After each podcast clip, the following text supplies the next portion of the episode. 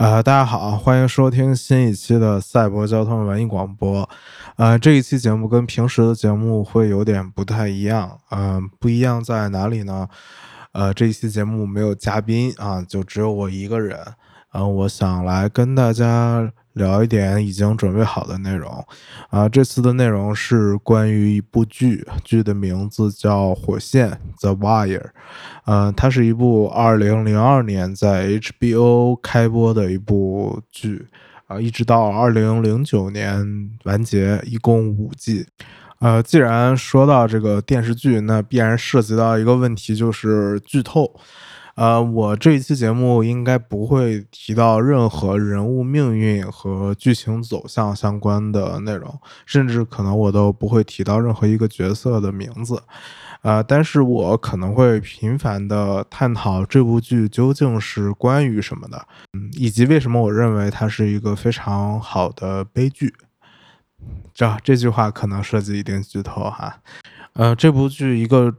重要的题材是跟毒品有关，呃，它是一部讲这个贩毒跟这个缉毒警察之间斗争的故事，但是又不止这些。呃，很多人了解这部剧，去看这个剧的评价的时候，经常会被人说这部剧是一个史上最伟大的美剧。呃，这个是一个很大的帽子啊，因为我们当我们说到一个史上最伟大这个词儿的时候，代表着极高的预期，但是一个极高的预期往往对一部剧是有害的。不过我相信每个人都有一部心目中史上最好的电视剧，呃，不知道你心目中的这部电视剧是什么呢？欢迎大家来评论一下，然后给我们这个小播客增加一点互动，是吧？呃，我心目中最伟大的美剧也并不是《火线》，啊、我心目中最伟大的美剧可能是另一部，也跟毒品有关，它就是我们人耳熟能详的《绝命毒师》，对吧？以及《绝命毒师》的这个后续的这个《风骚律师》。我喜欢这两部剧的原因，现在让我说，可能是它讲述了一个无比细腻又无比复杂的好故事，同时的这些人物又非常的鲜活。但火线跟这部剧虽然都是讲毒品的，但是差距还是挺大的。你在看《绝命毒师》的过程中，会经常有那种想拍着大腿说“哎呀，绝了”的这种时候，但但是看火线的时候，你的心理感受往往就没有这样热烈。呃，火线给我带来更多的情感冲击是一种后劲儿，也就是我在看完这部电影之后的某一个生活中的瞬间，我会突然感到自己被这部剧击中。其实这种感受也正好是我想来录这期播客的一个原因。呃，具体是什么，我们会在后面提到。呃，我想先来说一下这部剧的特点。这部剧有一个非常散的故事，这个散具体表现在它塑造了各行各业的人的一个群像。它的叙事并没有局限在一个悬疑的警察破案的故事，而是他去试着塑造出了一整个城市里面的呃各行各业、不同阶层、不同种族、不同职业的，比如说有警察，有这个贩毒帮派的成员，呃，比如说有这个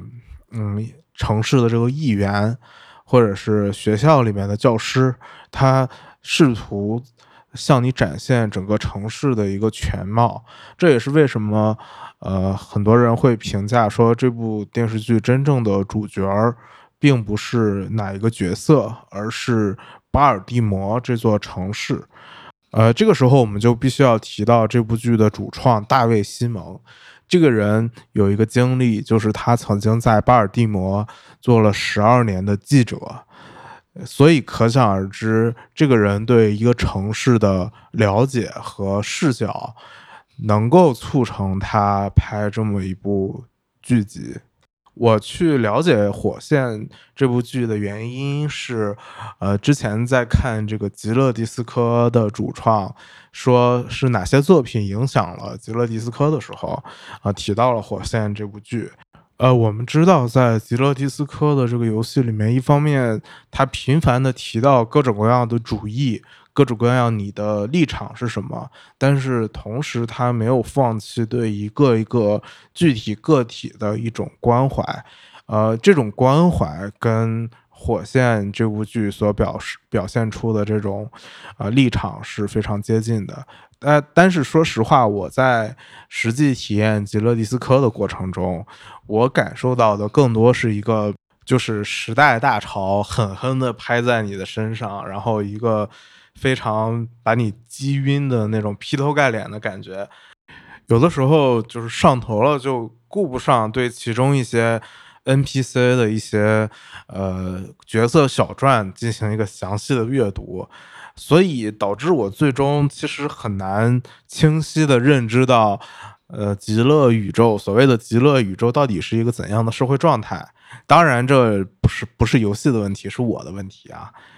呃，说回到火线，火线它用一个非常整体性的视角去向你平均的展现这个城市里面各种各样的人，得到的一个结果。一方面是你对正义和邪恶之间能感受到一种复杂性，最终呃你会明白这一切背后是一个呃复杂的系统性的问题。真正导致这一切悲剧发生的原因是这个城市的衰落。他用一种近乎残忍的方法去试着向你拆解，当一座。大厦崩塌的时候，它的每一片砖、每一片瓦是怎样分崩离析？这片瓦会往哪儿落？这面墙会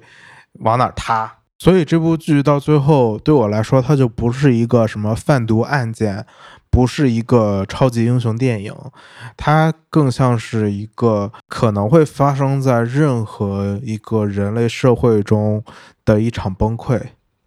这也是为什么我说，对这部剧真正的领悟，其实发生在剧集以外，它发生在我真实的生活记忆里面。我这样说可能有一点愤世嫉俗，但是我相信很多人会有过这样一种体验，就是意识到自己在生命中的某个阶段，会处在一个非常幽暗而闭塞的社会环境里，就像是。火线所描绘的巴尔的摩这座城市一样，换句话说，就是每个人的心中可能都有一座巴尔的摩，它可能是一个老师、学生谁也看不上谁的一个无比偏僻的三流大学，也可能是一个权力等级一层接一层非常僵化而死板的大企业，也可能是一个生产出来的产品已经。不被人需要的一个工业区，但是我们依然能看到身处在这些环境之中的人，那些勇敢的、破碎的，甚至疯狂的人，他们在试着去做出一些改变，但是很多时候，这些努力所播种下的一颗颗种子，会长成一些变异了的、扭曲了的。奇特的果实，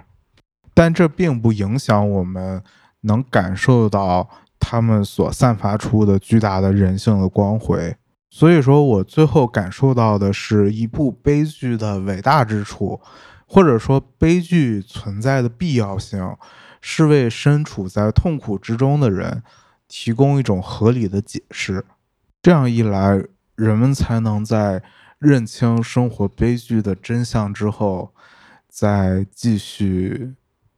前行。以上就是我对《火线》这部剧的一些观后感。呃，这期播客其实我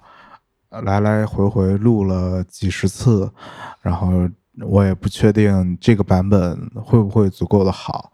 呃，这期节目我没有像以前一样，像说相声一样一唱一和，一个捧一个逗，然后，而且那种时候更多依靠的是一种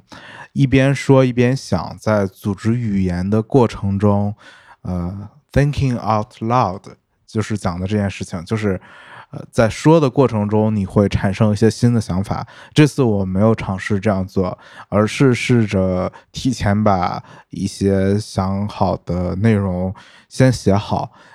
然后再尝试去梳理出一个逻辑来说给大家。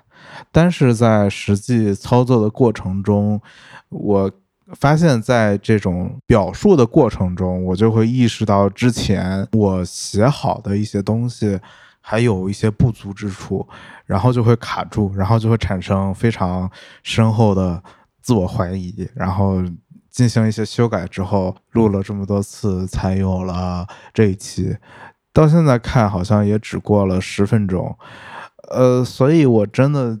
再一次的意识到，就觉得自就是一个人对着空气这样说很久，其实是很难的一件事情，尤其是你需要输出一个非常